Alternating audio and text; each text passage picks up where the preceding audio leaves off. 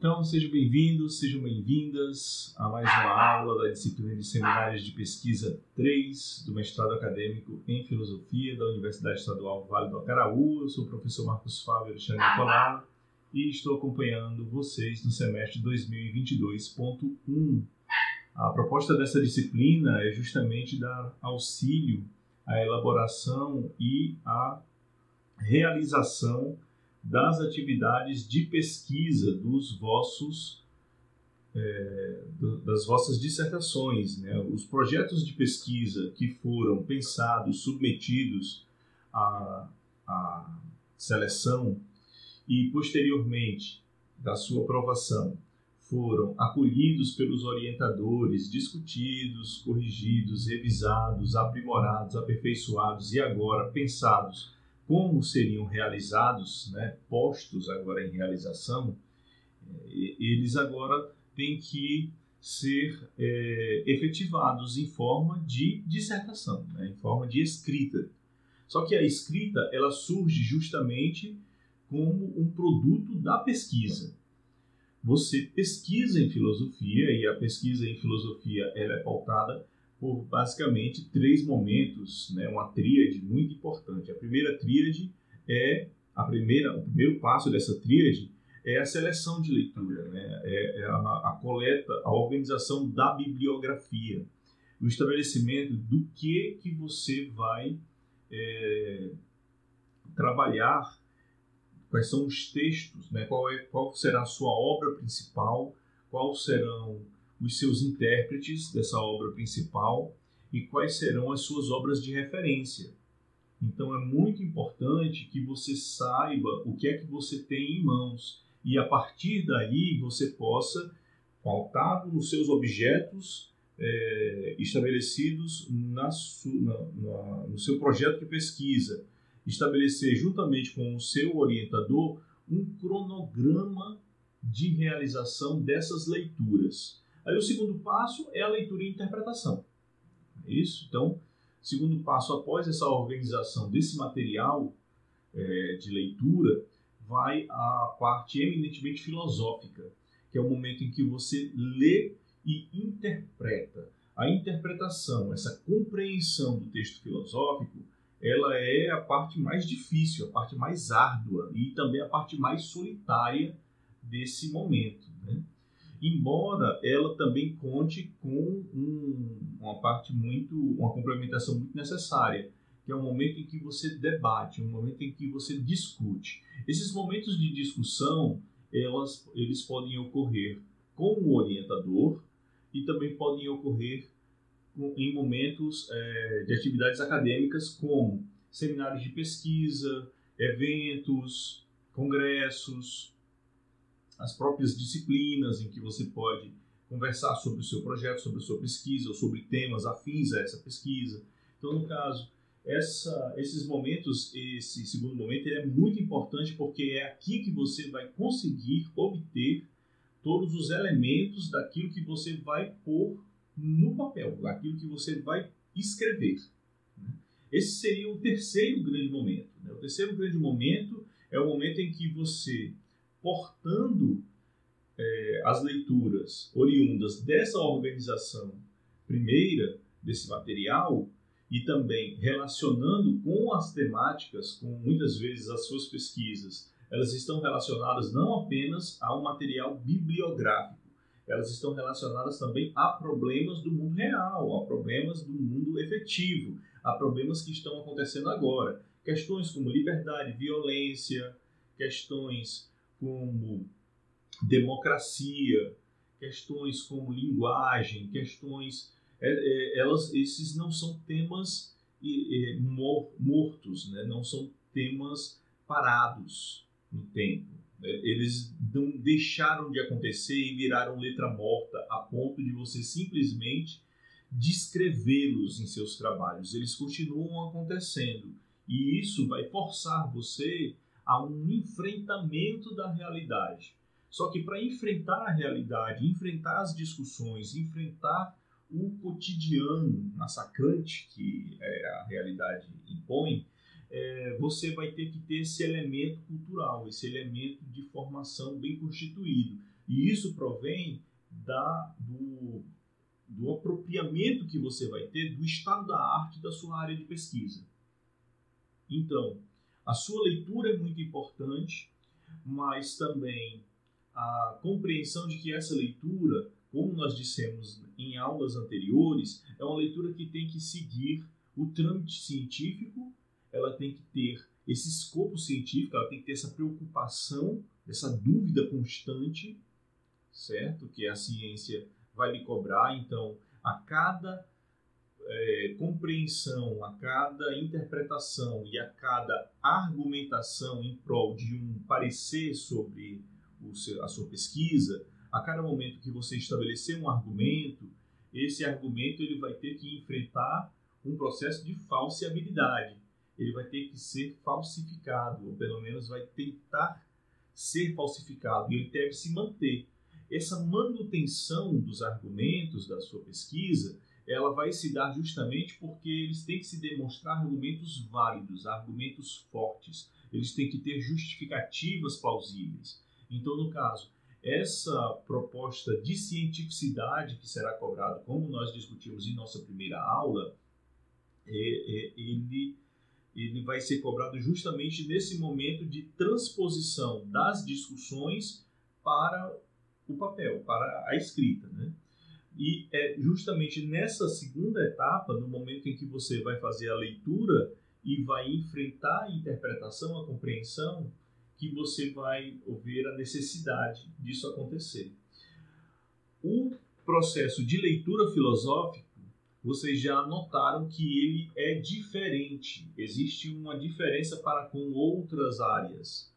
É, porque o texto filosófico ele possui norteamentos. Esses norteamentos, esses nortes que estão presentes lá no texto, eles acontecem por conta dos conceitos. Então, a leitura filosófica é uma leitura conceitual. Isso quer dizer o quê? Quer dizer que quando você estiver fazendo a, a, uma leitura de um texto como o texto de Kant, né, um texto kantiano, e de repente você encontra em meio à oração, à construção da frase, o, a terminologia é, por exemplo, da condição de possibilidade ou do argumento transcendental, certo? Toda vez que você encontrar o termo transcendental no texto kantiano, esse termo ele vai nortear o significado, o sentido de toda aquela oração, todo aquele parágrafo, ele vai estar norteado por esse conceito. Porque esse conceito ele é muito importante para a leitura que o Kant faz do problema que ele enfrenta. Compreende? Então, ele não é uma palavra. Existem várias palavras que vão formar a oração e elas formam a oração simplesmente porque é, ela constitui o sentido da oração, é, ela é uma parte do todo da oração. Mas ele, é, é, essa palavra, ela não norteia a oração. O conceito não. O conceito ele constitui né, esse processo, dessa formação da oração, né, no texto filosófico, mas ele constitui sentido. Porque quando você encontrar o termo transcendental no texto kantiano, ele vai necessariamente significar condição de possibilidade de conhecimento. Então, toda vez que essa palavra aparece, tem que vir na sua cabeça essa frase. E isso quer dizer condição de possibilidade de conhecimento. Então, se algo é transcendental ou não alcança o nível transcendental, então ou ele é condição de possibilidade de conhecimento ou ele não alcança essa possibilidade. Então, se ele não alcança essa possibilidade, isso não é científico. Então, nota como é importante esse conceito, porque ele dá sentido ao que o Kant está falando. Nem todas as palavras, claro, vão assumir esse grau de conceitualidade. E é por isso que a leitura filosófica é difícil. Porque, dependendo da área que a, que a sua pesquisa estiver centrada na filosofia, essa leitura ela vai cobrar de você conhecimentos prévios. aquilo que nós já conversamos ser o estado da arte do seu tema de pesquisa. Então, por exemplo, se sua pesquisa é sobre ontologia, certo? Ontologia é a pesquisa sobre o ser, é a pesquisa sobre o ontos, é a pesquisa sobre as essências. Então, automaticamente, eu pressuponho que quando você está fazendo um trabalho na área de ontologia, você tem plena noção de que a sua temática ela está com uma preocupação direta de distinguir a essência da aparência. Que você sabe que toda, toda a, a, todo o norteamento do seu, da sua pesquisa está justamente em esclarecer, em deixar claro aquilo que é essencial à coisa, à pesquisa, ao objeto, ao, ao, ao conhecimento ou ao, ao tema analisado. Então, eu pressuponho que quando eu digo aquilo que a coisa é em si mesma, eu tenho, se eu sei que o seu trabalho é possui uma dimensão ontológica, está na área de ontologia, eu tenho já como pressuposto, eu tenho esse preconceito de quando eu estou falando com um pesquisador da área de ontologia, quando eu digo, pois isso é o que a coisa é em si mesma, que você já sabe o que isso significa. Eu não preciso explicar essa frase para você. Então, o autor que você está trabalhando, ele vai usar muito o ensimesmamento, a coisa em si, o que algo é para si e não para outro, a identidade, o princípio de identidade. Então, esses, essas questões eu nem mais explico-as para você. Porque se a sua pesquisa é sobre isso, é sua obrigação saber disso. Se a sua pesquisa é sobre ética, a sua área de pesquisa está baseada em uma dimensão ética na filosofia, então eu já tomo como pressuposto que você conhece a questão da alteridade. Não preciso nem me explicar. Quando eu ouço, quando você ouvir a, a temática da alteridade, então você já sabe o que é, você já, sabe do que, é que eu estou falando. Certo? Eu não preciso explicar que a questão da alteridade trata sobre aquilo que é o alter, aquilo que é o outro.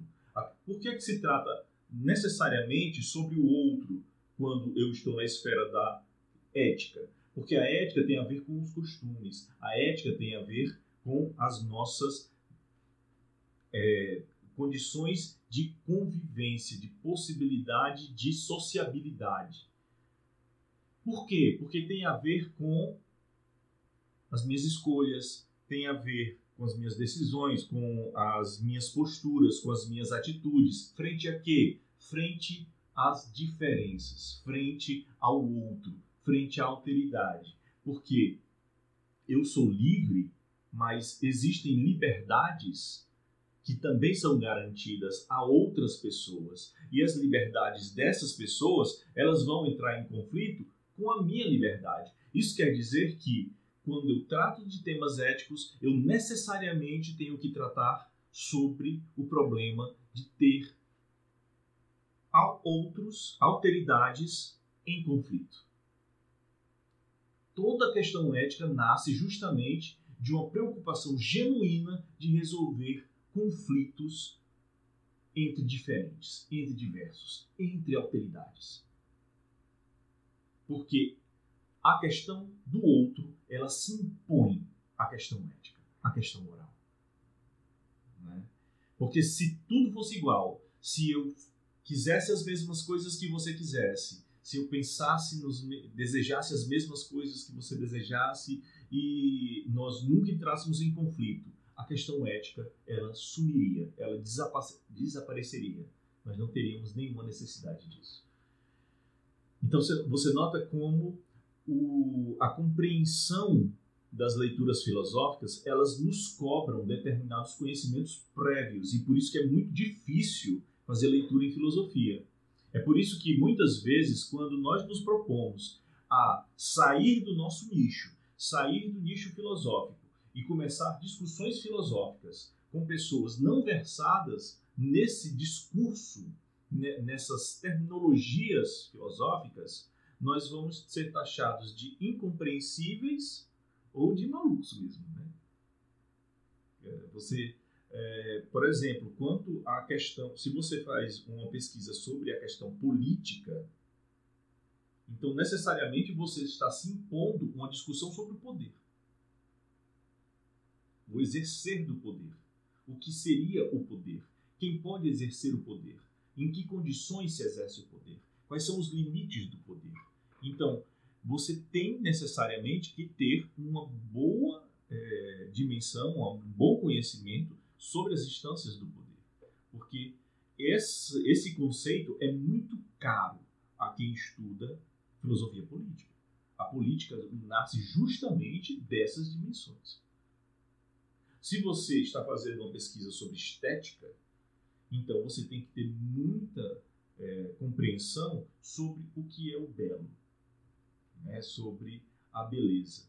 E essa beleza, ela tem a ver também com a representação da beleza, porque essa beleza, ela só é beleza se contemplada, se ela for experienciada, tem a ver com uma experiência estética. A estética tem a ver justamente com isso.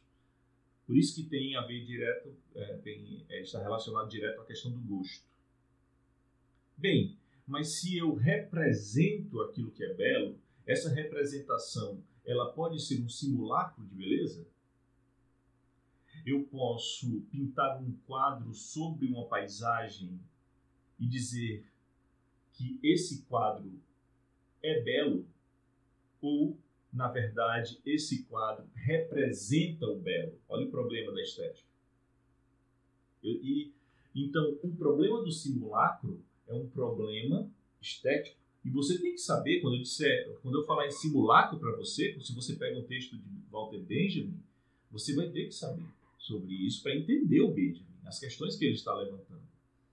Não tem como você pesquisar filosofia se você não tiver uma noção desses conceitos. E esses conceitos eles só são possíveis de serem compreendidos a partir dessa leitura compreensiva, leitura filosófica certo? Essa leitura comprometida com os conceitos.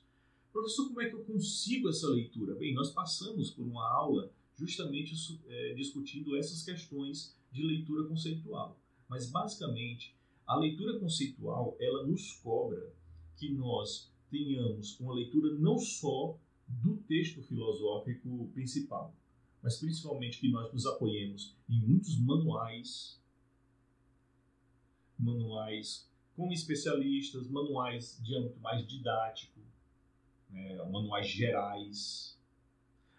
Nós compreendamos a história, história da arte, é, a história da política. Ah, mas isso daí são só descrições das ideias políticas. História das ideias políticas é filosofia? Não, mas ela fala sobre momentos em que a filosofia aconteceu. Para o Hegel, sim, certo? Mas, a grosso modo, quando você compreende o que determinados pensadores falaram a respeito de um determinado tema, não necessariamente você está filosofando ao saber disso. Mas a partir do momento que você sabe disso e começa a interpretar isso, a relacionar isso com o seu tema de pesquisa, aí sim você começa a filosofar. Então, no caso, essas questões têm que ser muito bem compreendidas por quem pesquisa filosofia. E no nível da pós-graduação, nós temos um problema. Porque quando eu falo isso para um dos meus alunos da graduação, eu falo isso no sentido de que é isso que eles têm que conseguir fazer. Logo, é algo que eles vão aprender a fazer.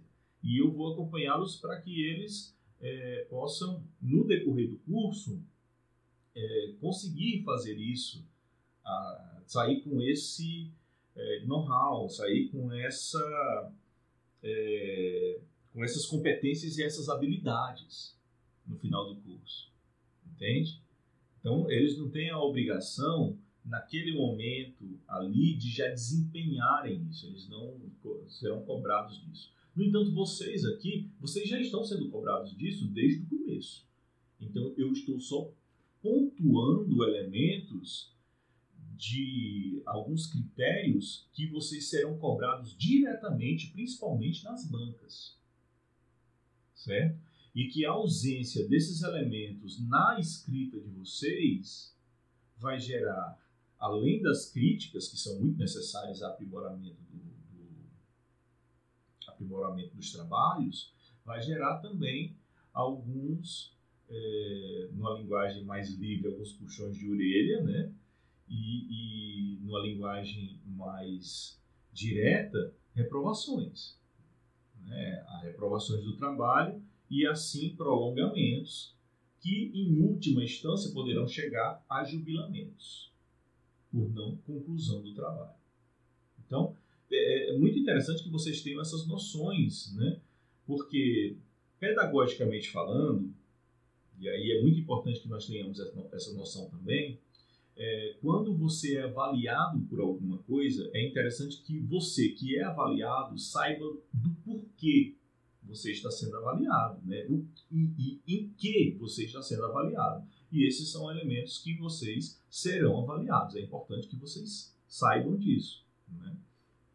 Então, no caso, esse, essa questão da, da vinculação entre o tema de pesquisa de vocês com a área e com o, o mundo da vida, vamos dizer assim, com os problemas, ele vai acontecer principalmente porque quando vocês forem é, trabalhar com os intérpretes dos seus, dos seus temas e dos seus autores, vocês vão notar que muitos dos especialistas sobre os seus temas e autores, os trabalhos deles já são essas inserções filosóficas em determinados momentos históricos, culturais e geográficos. Entende?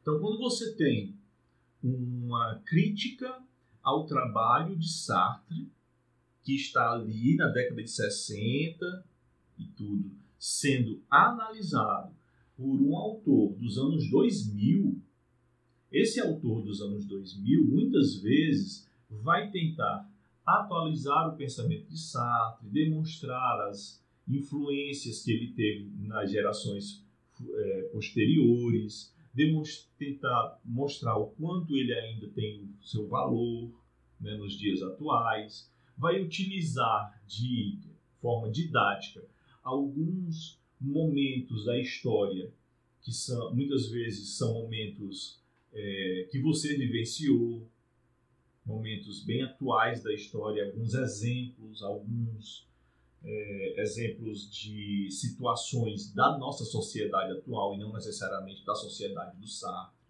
entende? Então, no caso, de toda forma, você já vai ter na leitura essas essas é, é, é essa, esses confrontos com a realidade. Isso é bem complicado, certo? Fazer a, é, por isso que fazer isso, fazer esses momentos de, de vínculo da realidade na sua dissertação, no momento da escrita, é um passo muito complicado para se fazer no mestrado. Porque no mestrado você está fazendo uma coleta de informações. Você está coletando essas informações, está aprendendo, está processando, convertendo isso em suas reflexões e depois vai formalizar isso em um texto. Fazer isso em dois anos já é um feito muito grande. Pragmaticamente falando, é um feito muito grande mesmo e você vai demonstra que merece o título de mestre em filosofia quando você é capaz de fazer isso certo?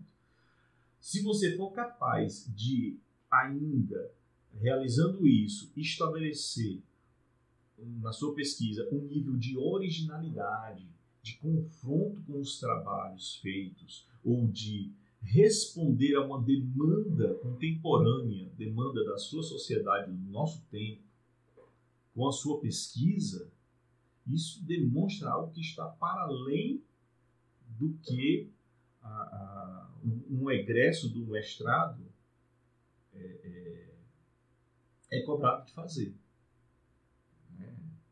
É, é algo maravilhoso.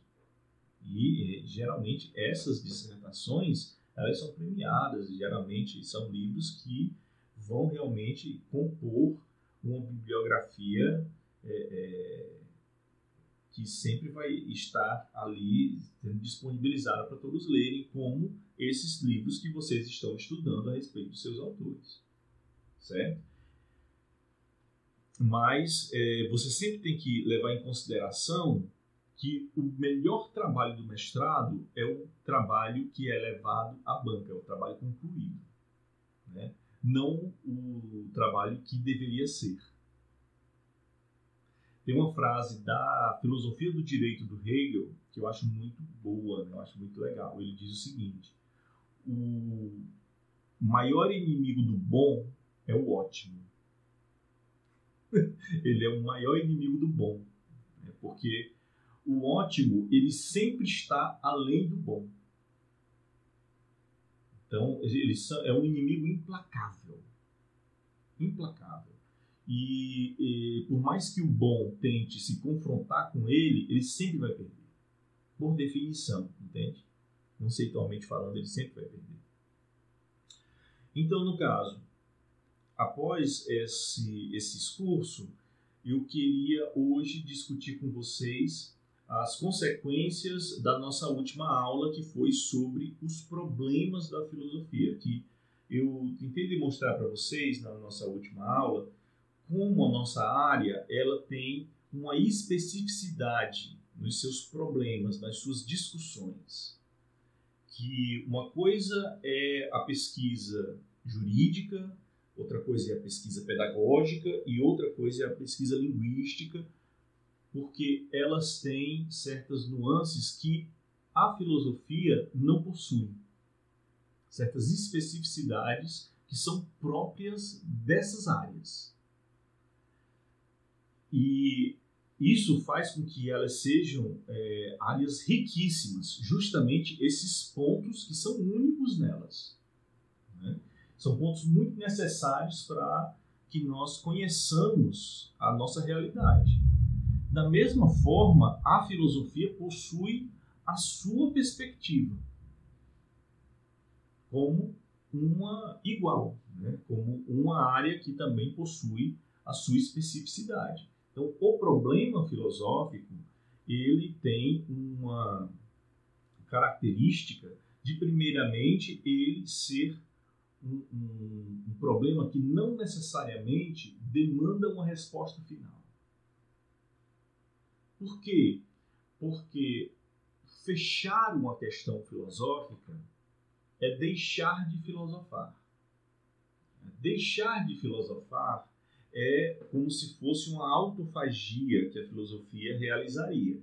Né? A filosofia se comesse, né? Ela na busca do, de realizar-se a si mesma, na busca de filosofar, ela filosofasse e chegasse a uma conclusão, e ao chegar a essa conclusão, ela cessasse o filosofar.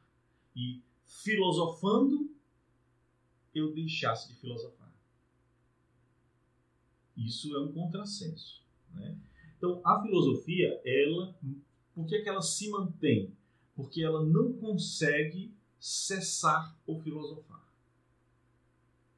Ela não consegue cessar o filosofar porque ela sempre está aberta à questão. No entanto, como é que ela se abre a novas questões? Em um processo evolutivo. Como assim um processo evolutivo? Um processo de é, demonstração de autofalhas, demonstração de limites, demonstração de incompletudes. Quando ela percebe lacunas sobre determinadas questões. Então, eu tenho uma definição de vida. a vida como algo que é orgânico.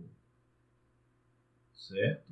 Então, no caso, o problema filosófico da vida, ele poderia se extinguir naquilo que a biologia define em qualquer vocabulário, em qualquer dicionário, como vida.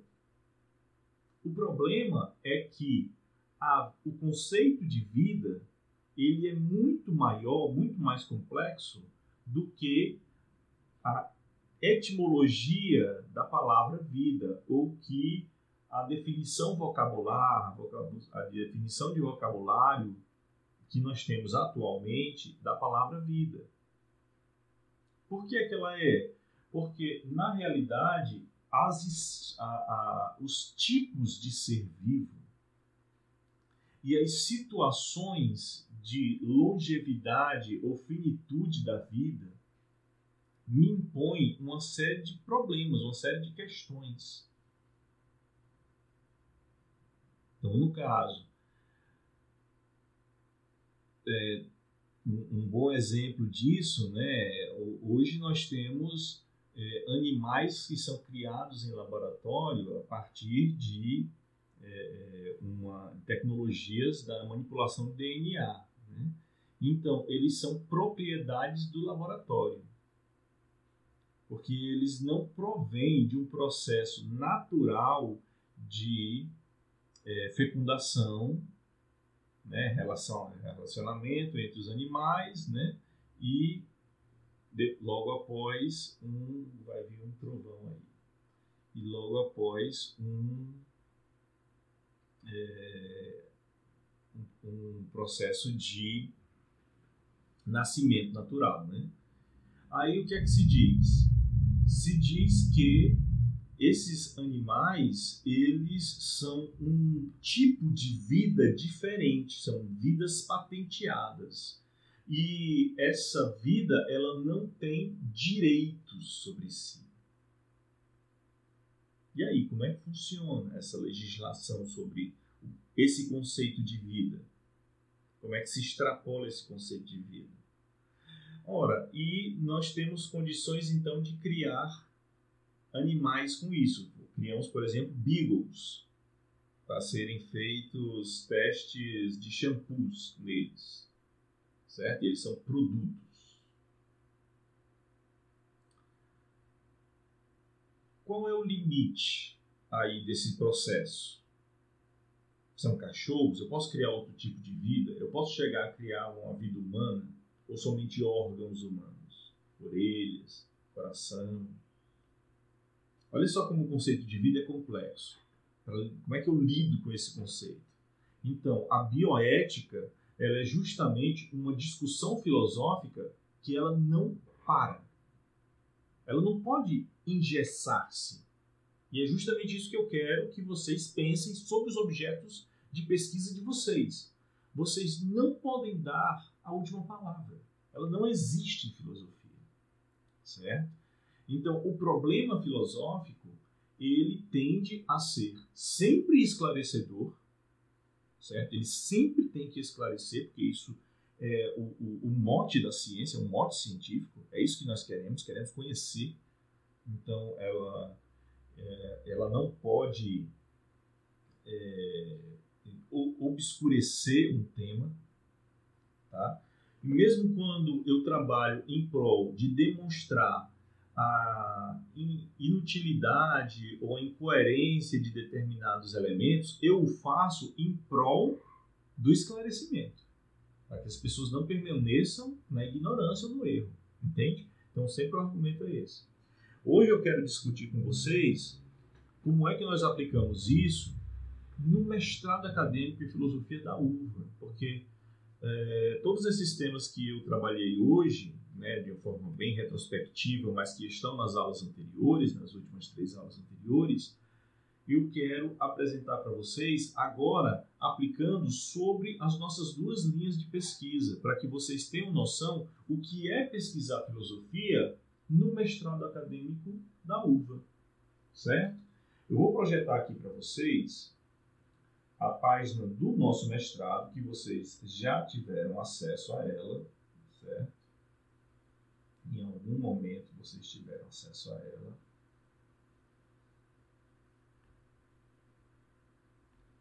E podem ter quando quiserem, né?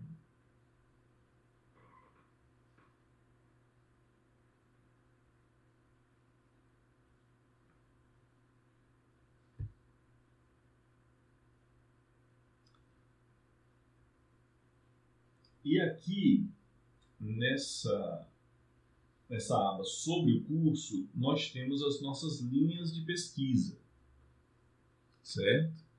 Temos duas linhas de pesquisa. A primeira linha de pesquisa é Filosofia da Religião e Filosofia Política. E a segunda linha de pesquisa é Ontologia, Conhecimento e Linguagem. Quando nós é, fizemos o cadastro da nossa proposta de mestrado acadêmico junto à CAPES, nós tivemos que estabelecer a área do nosso curso, e a área é filosofia. Tivemos que estabelecer, então, as linhas de pesquisa. Aí nós pensamos quais seriam as linhas de pesquisa estariam condizentes com a formação do nosso corpo docente, porque teria que ser vinculado às produções já realizadas pelo corpo docente nos últimos cinco anos e também às pesquisas atuais dos docentes, os interesses dos docentes. Porque são os docentes que sustentam o mestrado. Então, qual era o produto que nós iríamos é, oferecer à sociedade do semiárido cearense, que é a nossa principal é, área de abrangência. Né? Qual, ser, qual seria, então, esse, essa oferta, esse produto que nós iríamos disponibilizar? Então, esse produto acadêmico, ele seria justamente um mestrado que teria é, duas linhas e essas linhas elas teriam a especificidade de trabalhar com cinco temas, cinco temas específicos da filosofia, sendo que dois temas estariam vinculados na primeira linha e três temas estariam vinculados na segunda linha. Então é muito importante que vocês saibam que quando vocês submeteram as pesquisas de vocês, as pesquisas elas foram atreladas às, a essas linhas, certo? Isso quer dizer que eu poderia então fazer uma pesquisa que estivesse fora desse escopo, professor. Uma vez aprovado, você poderia até mudar mas isso não seria muito bem quisto, isso seria até muito mal visto, porque se você estabelece uma linha de pesquisa e no frigir dos ovos, na realidade, as pesquisas que são realizadas nessa linha não são condizentes com aquilo que você estruturou, com aquilo que a linha representa, tem algum problema aí. Então, quando nós formos para a nossa avaliação quadrienal, quando forem avaliados os quatro anos anteriores, haverá essa crítica. Espera ainda, por que é que os temas das dissertações orientadas não comungam, não conversam com a, as linhas de pesquisa de vocês? Aí, como é que nós vamos responder a isso? Não há resposta para isso. Não existe malabarismo é, argumentativo que dê conta desse tipo de situação. Então, como é que nós resolvemos isso? Direcionando as pesquisas para temáticas vinculadas às linhas de pesquisa. É por isso que boa parte né, dos, das, dos projetos de vocês foram readequados às linhas de pesquisa. Entende? Então, quais são essas, essas temáticas? Temáticas são filosofia da religião. Filosofia da religião é uma temática. E aí a gente vai discutir um pouco o que é uma pesquisa em filosofia da religião. Tá? A outra temática é filosofia política. Professor, e se eu quiser fazer uma pesquisa sobre ética? Certo? Você pode fazer uma pesquisa sobre ética, mas ética pura, sobre éticas clássicas, por exemplo. Ética pura, ética clássica, não. Ela vai ter que estar vinculada. A ética clássica vai ter que estar a serviço dos interesses da linha. Entende? Já já a gente vai discutir isso melhor. Na segunda linha, quais são os temas, quais são a, a, as questões filosóficas? A ontologia, a disciplina filosófica da ontologia, então problemas de ontologia, eles são muito bem-vindos a essa segunda linha. Problemas de teoria do conhecimento, questões de âmbito epistemológico. Professor, eu posso fazer uma pesquisa de filosofia da ciência? Pode, mas aí você tem que ficar ciente que a filosofia da ciência é um ramo especializado da teoria do conhecimento. E se você especializar demais, colocando a filosofia da ciência a serviço de uma determinada questão, aí já está fugindo da temática da linha, porque já está sendo filosofia da ciência pura, e a linha não é de filosofia da ciência. Meu professor, o senhor não disse que a filosofia da ciência está dentro da teoria do conhecimento? Mas note, é uma questão realmente de detalhe. Né? As questões do âmbito do conhecimento, elas podem trabalhar com questões de fundamentação, de verificação. Mas quando você está trabalhando diretamente com uma ciência específica, como a física, como a matemática, já estando a serviço da fundamentação dessas, dessas ciências, então uma filosofia da ciência que fundamenta a linguística, aí você já não está mais no âmbito da filosofia, né? Você já está é, aplicando, é uma filosofia aplicada, né? Filosofia aplicada a um determinado ramo. Já não está mais no âmbito, já extrapolou o âmbito da linha de pesquisa. É um detalhe, né? Aí tem, nós temos que puxar de volta, porque senão você vai fazer um trabalho sobre física, né? Filosofia da física. Aí já não é mais dentro da nossa perspectiva. Linguagem filosofia da linguagem. Ou seja, não é linguística. Né? Já é diferente. Então, é uma, são as problemáticas da linguagem, problemáticas filosóficas da linguagem. Então, nós vamos, vamos debater isso direitinho com a leitura das linhas, tá? Vou fazer agora a leitura da linha aqui. Linha 1. A linha de pesquisa em filosofia da religião e filosofia política é formada por duas grandes áreas de interesse da reflexão filosófica, que não se opõem mútua e necessariamente.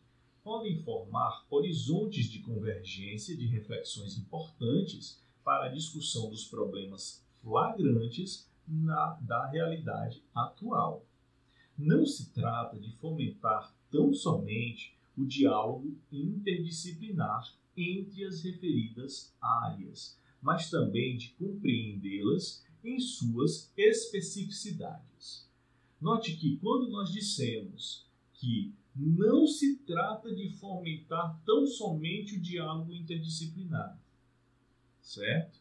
Não se trata simplesmente, ah, então é só eu tratar sobre a influência da religião na política que eu estou dentro, o meu projeto de pesquisa está dentro da linha. Não. Você tem que levar em consideração as especificidades dessas linhas. Do que trata a filosofia da religião? É uma análise do fato, da questão, da experiência religiosa. Certo? Então, eu não estou tratando da teologia. Essa linha não é sobre teologia, não é sobre o problema de Deus. Professor, estou chocado, estou chocada. Como assim? A linha de filosofia da religião não trata sobre o conceito de Deus? Não. Não trata. Revise isso na sua pesquisa se você está trabalhando nessa perspectiva. Certo? Quem trata do conceito de Deus é a teologia. Certo? A filosofia da religião trata da relação do humano com o conceito de Deus. Ah, professor, ah, aí o coração chega parou. ah, isso daí eu estou fazendo. Ótimo, né? É isso mesmo que eu, que eu queria ouvir. Então, no caso, é, o que Deus representa para o humano, como nós interpretamos o conceito de Deus, quais são os impactos que a experiência religiosa em qualquer uma das religiões, seja no xamanismo, seja no hinduísmo, seja no budismo, seja no, no, no cristianismo, é, como isso impacta na concepção de homem, na, na nossa ética, na nossa moral. Né? Isso importa a filosofia da religião. É como as religiões. Então, note, discutir as religiões necessariamente é discutir a relação do homem é uma reflexão sobre o homem, como o homem se relaciona com esse aspecto transcendente, e não uma reflexão sobre o transcendente. Compreenderam? Então, a nossa linha de pesquisa, ela estuda e analisa o fenômeno religioso enquanto uma discussão antropológica. Isso é muito feuerbachiano, né, Vanessa? É essa, essa, é essa perspectiva certo? Então, note, né, Davi, a, a, o, o, que o, o, Marx da vida faz é eminentemente filosofia da religião, certo? Ele não faz teologia. O que Hegel faz é filosofia da religião. Ele deixa bem claro, inclusive, nos seus escritos. Certo? Então, essa, essas discussões elas são muito importantes de serem pontuadas e elas têm sim um, é, camadas, né? Então eu posso na filosofia da religião discutir seus aspectos estéticos, posso discutir seus aspectos éticos, posso discutir seus aspectos políticos, claro que eu posso, certo? Isso é filosofia da religião, puramente filosofia da religião. Ah, professor, eu estava preocupado porque eu não estava trabalhando nesse aspecto de trabalhar os conceitos puramente né, de, de, de céu, inferno, de, de espírito, de alma, de vida eterna, de, de outra dimensão, de Brahma, não, não, não é nesse sentido. Né? Esses aspectos aí são aspectos mais teológicos. A nossa preocupação aqui é de como esses aspectos impactam sobre o homem no mundo.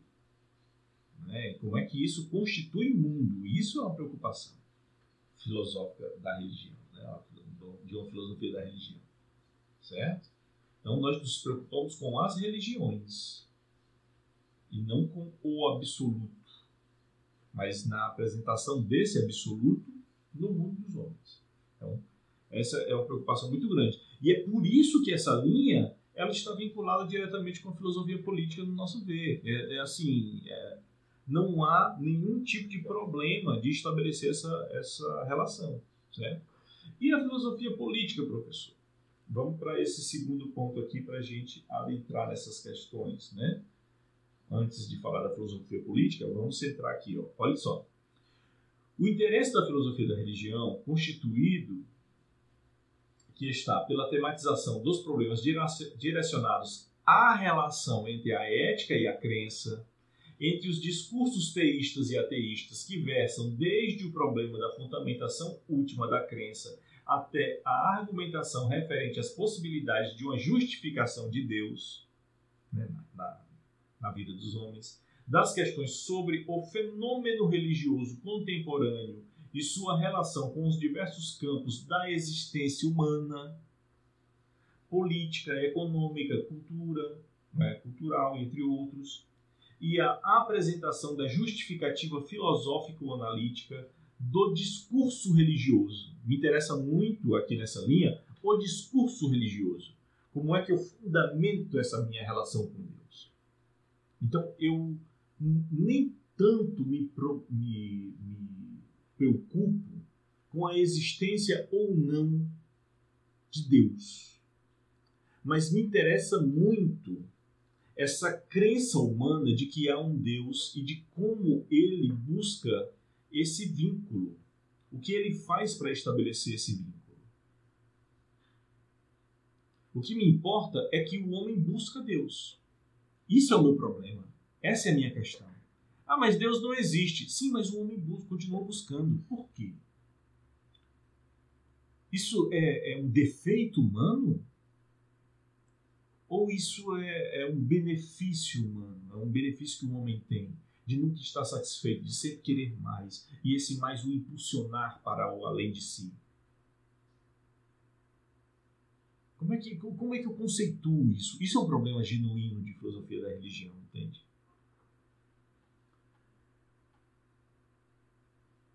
Entre outras questões, pode aportar seja a compreensão da relação entre o homem e o universo religioso na história da filosofia, seja a significação do religioso na atualidade. Então, eis aí o tema da filosofia da religião. A sua pesquisa em filosofia da religião, ela tem que estar orbitando a essas questões aqui. Isso é pesquisar no nosso mestrado em filosofia da religião.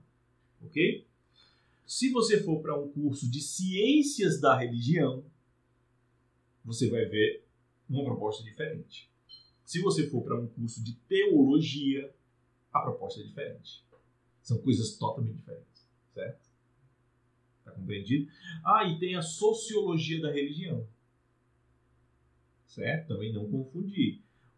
O impacto social da existência de crença, da crença religiosa, ela se dá principalmente pela institucionalização da, das religiões.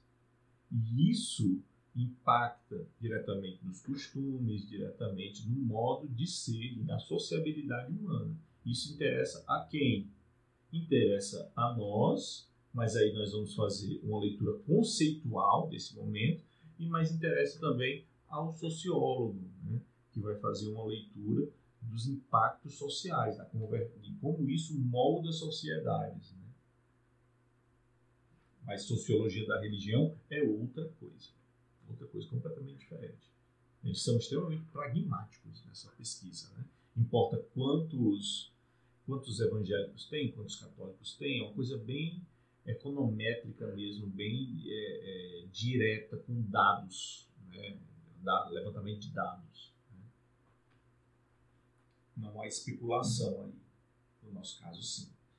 O debate da filosofia política, pautado pelas orientações da tradição, incita a discussão sobre o lugar e a importância do discurso filosófico para compreender as relações entre o indivíduo e a comunidade, sobre o tema da igualdade e da justiça, o problema da liberdade, a legitimidade do poder e do Estado, os princípios democráticos, os discursos legitimadores das diversas formas de governo, as ferramentas de dominação e de fortalecimento da intersubjetividade.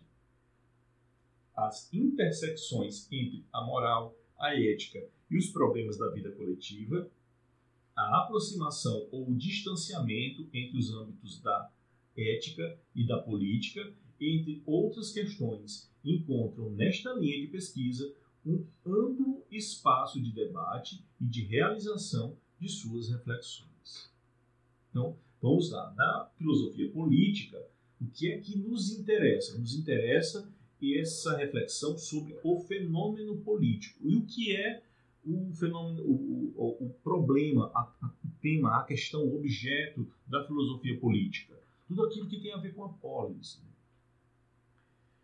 A polis é uma decisão humana de viver em comunidade. E essa, esse viver em coletividade esse, impõe a nós uma sociabilidade. E a sociabilidade impõe a nós regras de convivência. E não apenas regras de convivência, a construção de condições de convivência. Porque uma coisa é você alimentar a si mesmo. Outra coisa é você alimentar a sua família. E outra coisa é você ter que alimentar milhares de famílias. Por quê?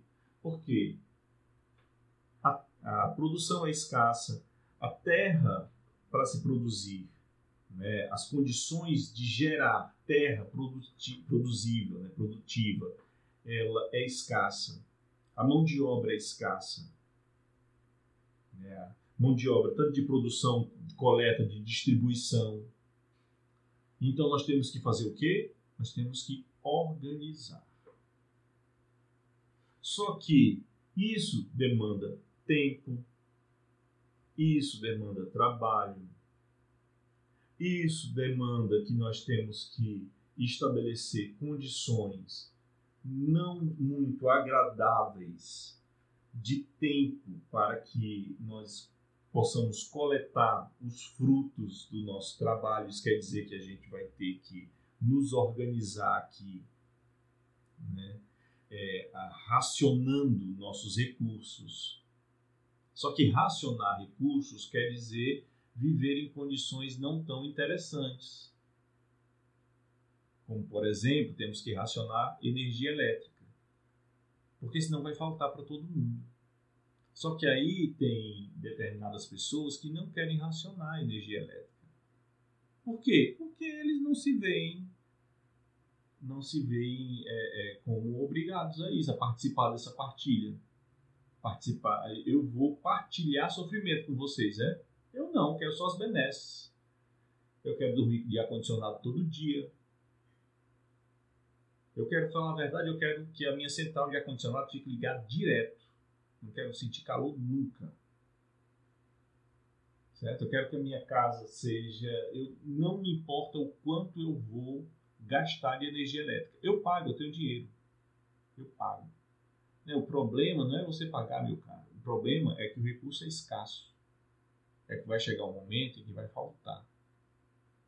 E não vai ter nem para você, nem para ninguém. Ah, mas eu vou ter vivido bem. Mas não é esse tipo de postura que vai nos ajudar, né? Então, no caso, temos que pensar em soluções coletivas. E é para isso que vai servir as discussões na polis. As discussões sobre, o, sobre a coletividade, sobre as regras de sociabilidade. Então, as discussões no âmbito da política estão justamente em como é que nós vamos instaurar processos racionais, válidos, viáveis né, de condução dessa vida coletiva. Então, note, não é a, a implantação. Que a implantação cabe a, uma, a política tal como ela é, a execução política, ao executivo. Não é a filosofia que cabe essa discussão. Certo? A filosofia cabe essa reflexão, o refletir sobre essas instâncias, sobre suas problemáticas, sobre suas condições. Para isso, nós vamos ter que discutir o quê? Os próprios, o próprio conceito de legitimidade, o próprio conceito de poder. Como se exerce o poder? Quem exerce o poder? Até quando se exerce o poder? São questões que a filosofia política se impõe. Por quê? Queremos justiça. Justiça, certo. Até que ponto? Como é que se distribui a justiça? Quais são os limites da justiça? Justiça para quem?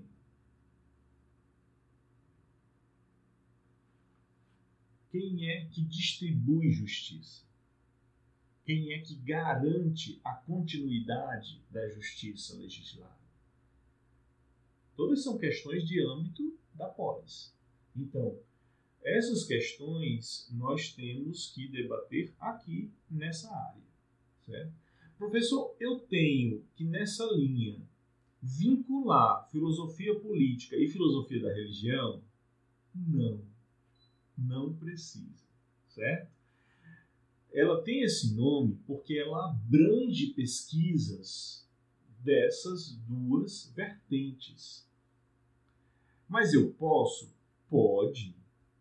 Pode sim. Inclusive, no, na, nas dissertações que nós temos aqui, das duas, você pode encontrar já essa, esses vínculos.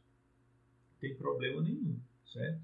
E aí, essas outras áreas, como a ética, como a estética, como é que elas vão entrando? Elas vão entrando à medida que elas se comunicam ou com a filosofia da religião, ou elas, quando elas se comunicam com a filosofia política.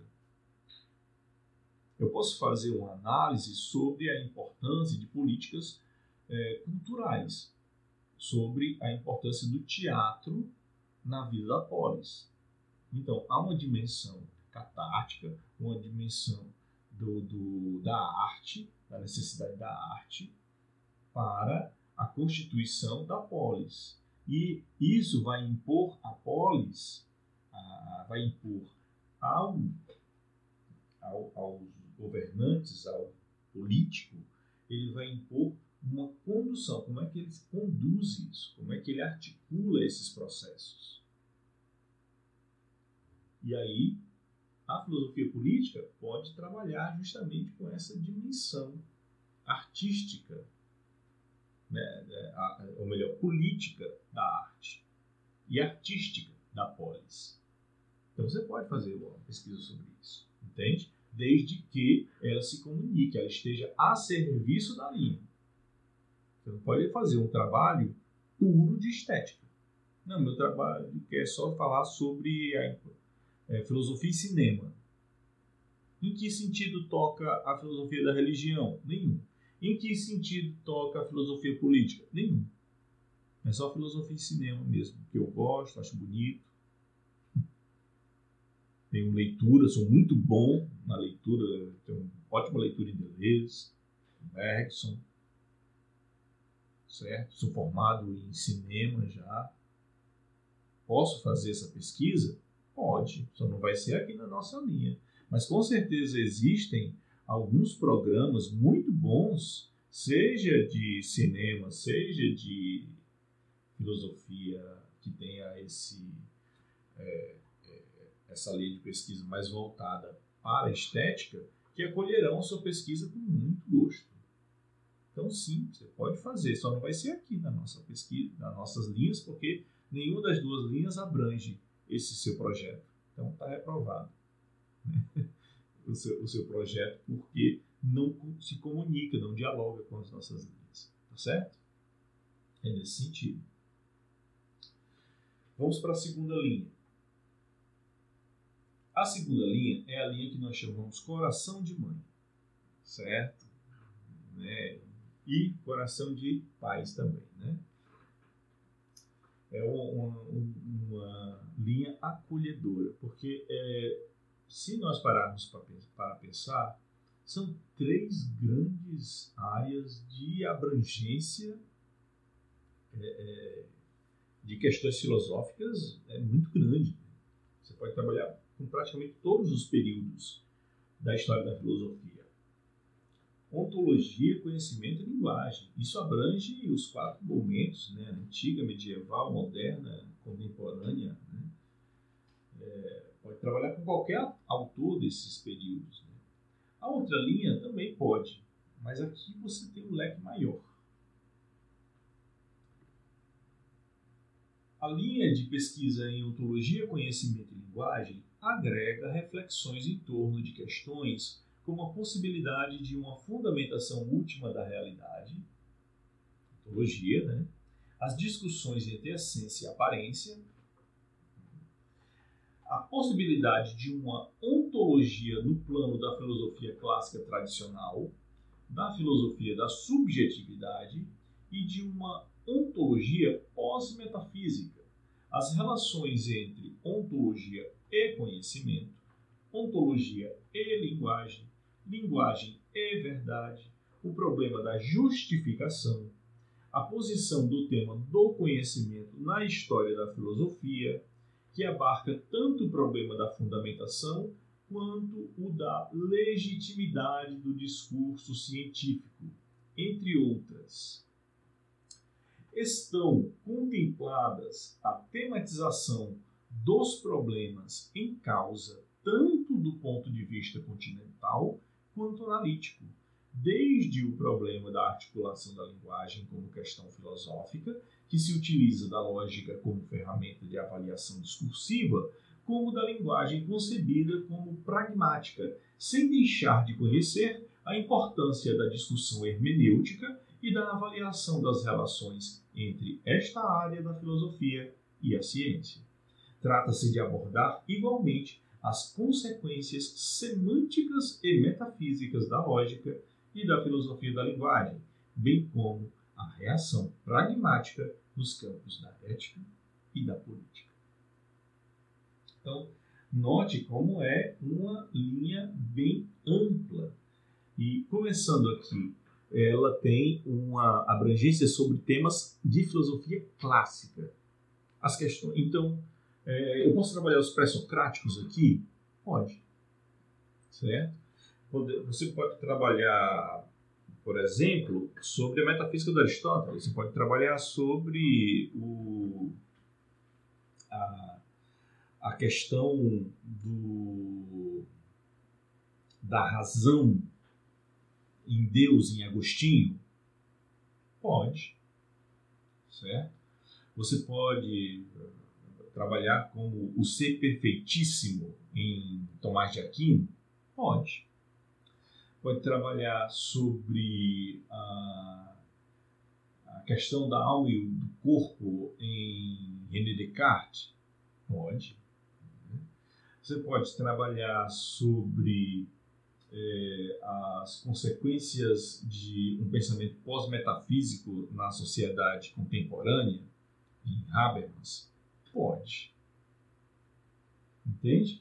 Então, no caso, é, você pode, nessa linha, ter uma, um, um, um, maior trâmite. Inclusive, você pode trabalhar questões de âmbito político aqui. Como assim, professor? Nessa, nesse último trecho, se vocês perceberam, você pode estabelecer, né, trata-se de abordar igualmente as consequências semânticas e metafísicas da lógica e da filosofia da linguagem, bem como a reação pragmática nos campos da ética e da política. Você pode muito bem trabalhar um autor como o Hans Jonas, certo? Que busca um retorno a questões de ordem ontológica na ética contemporânea. Quando todo mundo pensava que não tinham mais necessidade de discutir questões de âmbito ôntico, aí você tem o Hans Jonas retornando com essas questões, dizendo nós não podemos abandonar o ser. As questões sobre o ser, elas se impõem no debate sobre o estabelecimento do bem, sobre o estabelecimento da verdade, sobre o estabelecimento do justo, sobre o estabelecimento daquilo que nós precisamos fazer para o bem de nossa existência, para a manutenção da vida na Terra. Então, a crise ecológica é fruto justamente da perda que nós estamos tendo de nossa dimensão ontológica. A incompreensão é como se nós acreditássemos que não existisse a necessidade de termos essa, essa responsabilidade com algo que é perene faz com que nós entremos em um processo de destruição não somente do mundo, mas de si também. E nós não estamos percebendo isso simplesmente porque nós abrimos mão de pensar que exista um ser, uma essência que se mantenha no mundo. Como tudo é evanescente, como tudo passa, então nós simplesmente podemos abrir mão dessas preocupações de ordem é, é, é, de uma ética é, universal. O que vale são éticas particulares. Né? Aí o Hans Jonas diz: olha, isso daí cobra um preço. E um dos eixos em que esse preço pode ser sentido é o eixo ecológico. Aí está lá o princípio vida, né? o, livro do, do, do Hans Jonas. Então, no caso, é muito interessante. É, no, essa discussão ética está no campo ontológico. Certo? Então, você tem discussões também, é, você traz uma discussão sobre o homem, o que é o homem, o que é o humano, o que é o, o, o que é a vida, um discurso sobre bioética. Certo? Quando você estabelece o que é vida e o que é vida, o que não é vida, ou quando você divide os seres humanos entre aqueles que são matáveis e aqueles que não são, você está abrindo um precedente ontológico aí. E isso está acabando por é, estabelecer um parâmetro político para decisões políticas. É isso, Daniel? Então, no caso, essas questões de âmbito político, elas têm também dimensões ontológicas. E, claro, tem dimensões no âmbito da linguagem também. Os discursos, eles têm que ser analisados também. Certo? O discurso, é, ele molda mundo.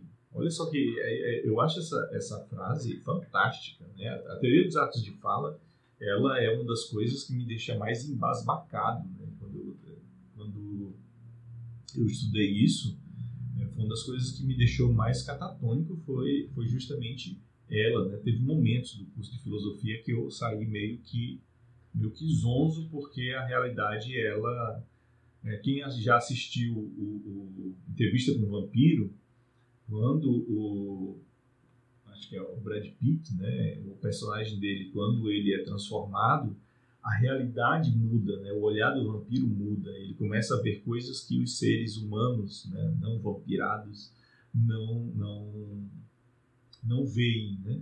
E de certa forma eu faço essa relação. Tem coisas que eu não percebia sem as, a, a devida mediação filosófica. E quando eu tive a mediação, eu comecei a ver as relações nos discursos das pessoas, nas posturas das pessoas, na construção do nosso mundo, nas regras sociais. Então, no caso, essa uma das coisas foi justamente a teoria dos atos de fala, como é, ao falar nós construímos o mundo, nós determinamos as coisas, como a fala que era para mim algo totalmente intangível que se perdia no ar, como ela é objetiva, dura, né, também né, totalmente tangível, né? Então, é, essa, essas questões elas acabam impactando nas decisões políticas, né? Tanto é que quando você tem um cargo político, aquilo que você fala, isso impacta diretamente na vida das pessoas. Logo, a responsabilização que você tem que ter, como nós vimos nessa semana na política brasileira, né? ela é muito cara, esse tipo de, de, de questão. E isso é um problema que só é possível de ser é, analisado e se chegar a algumas conclusões por conta da filosofia da linguagem, o impacto da filosofia da linguagem no, no mundo político, no mundo da vida, no mundo da ética. Certo? E é claro, a verificação e justificação dos discursos, né? aquilo que é tido como válido, aquilo que não é válido, né? aquilo que é fake, aquilo que é verdadeiro. Né? Então, no, no, caso, essa linha, ela tem sim é, uma abertura grande e ela tem é, essas é, essas linhas de conexão dessa questão hermenêutica, ela realmente é uma linha que abrange muitos temas, mas que basicamente se segura onde? Ela se segura na filosofia. Então tudo aquilo que vai escapando do filosófico não vai mais parte dela. Quando vai para algo muito jornalístico, quando vai para algo muito antropológico, quando vai para algo muito é, é, muito histórico, né, simples descrição de fatos, narração de momentos, algo muito biográfico, já deixou de ser é, filosófico, aí não cabe mais nessa linha. Nós já recebemos trabalhos jornalísticos, nós já tra recebemos trabalhos é, sociológicos para essa linha, nós já recebemos trabalhos é, linguísticos, só que aí nós tivemos que recusar porque não eram filosofia. Tocavam, tocava sobre a linguagem? Tocava. Tocava sobre a verdade? Tocava. Tocava sobre a, a questão da existência? Tocava mas às vezes num âmbito muito psicológico. Então não é da área da filosofia. Entende? Aí. Então, quem vai trabalhar aqui nessa linha tem que trabalhar com um aspecto muito mais específico. Tá certo? Tudo bem? Então, é, prestem muita atenção, então, nas próxima, nos próximos passos agora na pesquisa, quando vocês forem discutir com seus orientadores os limites, tá? É, sobre esses cantos aí dos trabalhos que vocês estão realizando, porque é, eles têm que dialogar com essa, com essa, com essas linhas. Eles estão que estar redondinhos dentro dessas linhas. Isso é muito importante para o nosso mestrado acadêmico, quando ele for avaliado. Certo? Muito importante mesmo. Não, não é por acaso que eu tô, que essa aula, é, esses quatro momentos de discussão da disciplina, eles culminam com essa discussão aqui. Então, nós então fechamos essa nossa essa nossa discussão com é, quatro, quatro momentos. Um momento sobre a cientificidade da, da pesquisa, que nós vimos a, a, partir do Popper, sobre a leitura de textos filosóficos, certo? A partir lá do Costar, do Forscheider, é, sobre a questão da problematização filosófica, que aí é a partir do Heidegger e do Russell, do Edmund Russell, e agora é, com a delimitação das áreas de pesquisa do mestrado a partir dos nossos perfis, os perfis das áreas que estão no site do nosso mestrado. Próximos passos da nossa disciplina será, é, os, serão os encontros é, que nós faremos para debater os projetos de vocês. Certo? Então, eu vou, a partir da próxima sexta-feira, eu vou, eu vou organizar, vou passar para vocês no decorrer da semana um, um cronograma. Aí nesse cronograma vão ter os horários. É, basicamente vai ser o seguinte: nossa aula começa duas e meia. Então, é, por dia, duas pessoas vão participar. Né? Cada sexta-feira, duas pessoas irão participar de um debate aqui comigo. Então, no caso, de duas e meia às três e meia será uma pessoa, e nós vamos passar em torno de uma hora, 40 minutos conversando. De 3 e meia às 4 e meia será a próxima pessoa. Certo? Eu vou contar os encontros que nós temos e vou verificar quantas rodadas nós conseguimos fazer e quantas pessoas nós conseguiríamos. Eu vou ver se arredondando para 40 minutos por pessoa, dá para fazer três pessoas por sexta, certo? Ou se dá, daria, de acordo com a disponibilidade de vocês, para a gente fechar é, um, um, pessoas ficando entre 4 e meia e 5 e meia em alguns dos dias, não sei, vamos, vamos verificar, certo? Nós somos 11, né? Então, vamos ver quem, como é que nós poderíamos fechar esse, esse cronograma. Eu vou articular e vou passar para vocês, aí vocês vão dar o ok. Vão dizer, nesse dia eu posso, nesse horário eu posso. Eu vou é, disponibilizar com antecedência, porque normalmente tem aquela pessoa que diz, olha, nesse dia eu não posso, ou nesse horário eu não posso, não ficou legal para mim. Aí eu uso até a próxima sexta para é, trocar os horários com outra pessoa que esteja mais disponível. E aí nós fechamos os dias que isso vai, acontecer.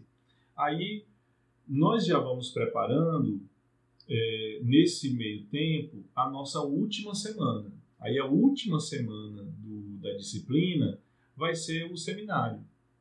Aí o seminário, como eu disse para vocês, é uma apresentação de um trecho da pesquisa de vocês, certo? Aí vocês apresentaram esse trecho, não necessariamente o projeto, mas se você quiser apresentar o projeto inteiro, pode apresentar. É, nessa apresentação serão é, cobrados os elementos que eu falei aqui, eles serão os critérios da, é, da avaliação. Então, como, é que eu vou avaliar a disciplina? Eu vou avaliar a partir dos critérios que eu apresentei para vocês aqui a partir da capacidade de vocês de sustentação da, da, das hipóteses de trabalho que vocês levantarem, a partir da leitura conceitual que vocês estiverem realizando, a partir da delimitação e da problematização e do vínculo que as pesquisas de vocês, ou os discursos, os textos, as apresentações de vocês tiverem com as nossas linhas de pesquisa. Certo? E assim a gente vai se encaminhando. A ideia da, da disciplina é que ela possa fornecer para vocês um espaço a mais, além do que vocês já possuem nos demais dias, para ir trabalhando, aperfeiçoando, melhorando a dissertação de vocês. Então, ela não tem a proposta de ser um peso. Por isso é que, se você for querer fazer um trabalho diferente da sua é, dissertação de mestrado para apresentar aqui nessa disciplina, você estará trabalhando contra a sua pesquisa. Entende? Não é, é porque eu já tenho um trabalho que eu fiz anteriormente, tá? Eu vou aceitar, mas eu acho contraproducente vou avaliar de acordo com os critérios que eu estabeleci. Eles vão estar descritos para vocês no material que eu enviar. Tá certo? Alguém tem alguma questão?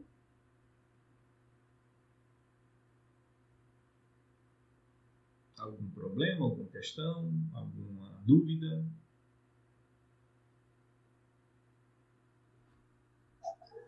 Você já temos a data dessa, desse seminário? Da, a partir das, da próxima se, ah, o seminário. O seminário ele deixa eu pegar aqui a nossa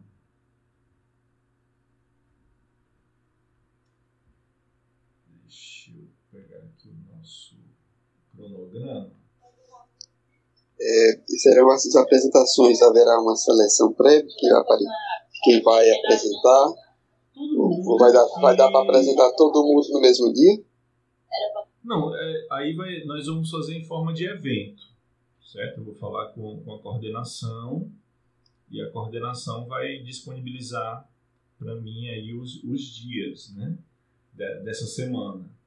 Aí vai ser uma, uma espécie. Aí por isso que eu falei nas aulas, nas primeiras aulas com vocês, que o que é que seria ideal?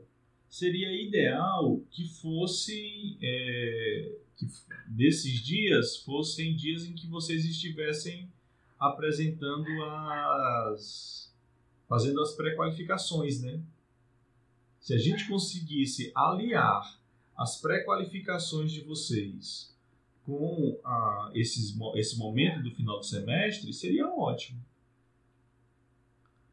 Porque eu assistiria aos momentos de, de pré-qualificação com esses critérios na, na ponta do, do lápis aqui e com uma vantagem de que eu não estaria sendo nenhum peso para vocês. Na verdade, vocês estariam simplesmente seguindo a vida acadêmica de vocês e eu estaria apenas é, colhendo os frutos né, da, da, desse, desses momentos de discussão da disciplina. É isso que eu gostaria, seria um, um mundo, um mundo ideal. Certo? Se nós conseguíssemos organizar uma semana de pré-qualificações, mas aí depende muito de como é está sendo a orientação de cada um de vocês. Seria muito bom. É, professor, já, já existe, se os colegas poderão confirmar aí comigo, caso eu esteja equivocado, mas me parece que já existe, o Glaudemir já, já publicou aí um, um, calendário onde nossa, nossa turma vai ter que fazer essa, essa pré-qualificação agora no mês de junho. Isso. É só a gente dar uma olhada aí na data e aí a gente poderia fazer convergir para ser um único evento. Eu acho que daria certo. Alguns dos colegas poderiam confirmar isso aí que eu estou falando? Acho que sim, tem uma sim. data já marcada. É o prazo de 14 de junho a 14 de julho. Isso mesmo. É um pouco inviável. Pronto. Dá certo, pessoal, esse, esse, essa data, a gente fazer nessa data aí? Para mim, sem problema, porque a minha disciplina, ela conclui antes, porque ela é menor, ela conclui antes do final do semestre. Ela é de 30 horas. No entanto, eu pode, tenho até o final do semestre para lançar minhas notas, entende? Ah, não dá certo. É, é, é, aí, nesse sentido, ela é igual às outra, outras disciplinas. Então, eu só é, colocaria esse momento de avaliação para coincidir com as qualificações de vocês. Seria ótimo. Pois não, Guilherme? é que eu acho, eu, eu não sei, pensando aqui, eu acho que é um pouco inviável, porque não depende só do, do orientador, tem a banca. Ele é checado com as datas que as pessoas podem, né? Eu acho que seria bom existir a semana e quem puder fazer, como o senhor está sugerindo, quem puder fazer como qualificação faz e quem não puder faz só o seminário. Vai que não, não, não dá certo, as pessoas não podem é. participar, então, né? Então vamos, vamos, eu vou fazer essa proposta, essa proposta de. Eu vou ver essa data, vou confirmar essa data que a Daniela falou, e eu vou jogar essa, essa semana para a última semana dessa data, certo? Para julho. É, só, só uma observação, a fala do nosso colega Guilherme. Pois não. É o seguinte, de qualquer forma, Guilherme, independente do, do da disciplina do professor, todos nós teremos que fazer essa, essa pré-defesa, correto? Todos nós, independente do, da, da pesquisa 3, todo mundo vai ter que fazer. Então, é, ou seja, todo mundo vai ter que agendar com seus. Mas, mas olha, pensando, pensando aqui, é, nós poderíamos é, são duas opções, então. Nós poderíamos deixar cada um de vocês até a data de 14 de julho livres para marcar suas é, qualificações e nessa, nessa data é, todos se faria o convite para que os demais participassem seria aberta para todos e isso é possível, não tem problema nenhum, as pré-qualificações serem abertas. E eu participaria como ouvinte, né? só, só participaria para tomar minhas anotações, não faria pergunta nem nada. Ou nós converteríamos, tentaríamos fazer tudo numa semana só. Como o Guilherme disse, realmente fica mais complicado lidar com o calendário e agenda de convidados externos, né? Mas aí, é, com pessoa, se você não conseguisse marcar, né, a sua pré-qualificação desse período, né? eu ficaria sem nota para você, aí isso é que eu, que eu gostaria que vocês já fossem adiantando, conversando com seus orientandos, para que hum, até semana que vem, até vamos, vamos fazer o seguinte, até sexta-feira da semana que vem, todos vocês me confirmam se vocês vão realmente qualificar, pré-qualificar até dia 14 de julho. Me confirmem isso. Tá certo? Todo mundo confirmando, então eu fico tranquilo de é, simplesmente cada um de vocês marcar e a gente faz um, um cronograma e distribui esse cronograma para todo mundo, para que todo mundo possa participar, um da qualificação do outro, e esse ser o nosso seminário. Pois não, Guilherme? Eu acho que ficou claro já. Mas é, é, é, só porque o tempo da qualificação seria um mês, né? Então, dentro de um mês, para poder acertar ali com quem vai participar, fica mais viável achar uma data. Sim, sim. Agora, sendo de uma semana, nessa semana pode dar certo ou pode não dar. Porque... É verdade, é verdade. Eu acho que é foi, foi uma boa intervenção, Guilherme. É, porque aí a gente deixa de idealizar e parte para algo muito mais viável. É, o importante para mim é viabilizar né, de tornar algo bem viável. Ok, então eh, vocês me confirmam até a, o final da semana que vem, viu? Falem com seus orientadores e me confirmem as pré-qualificações de vocês. Confirmando as pré-qualificações, próximo passo é, a partir do momento que as pré-qualificações forem sendo marcadas, vocês vão me passando as datas e eu vou agendando e eu vou disponibilizar um calendário geral de todas as pré-qualificações para que todo mundo possa participar um da qualificação do outro. Tá certo? E eu vou participar da pré-qualificação de todos. Né? Como, como professor, mas no, no sentido de assistir. Tá certo?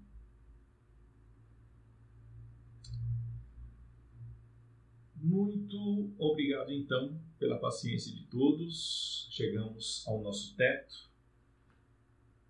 Espero que esses debates, essas discussões que nós tivemos nos nossos últimos encontros possam ajudá-los na, na elaboração dos vossos trabalhos e espero que nas nossas conversas individuais eu possa também é, auxiliá-los naquilo que for demanda pessoal da pesquisa de cada um. Certo? Um abraço, depois passo mais informações. Cuidem-se, cuidem dos seus e até semana que vem.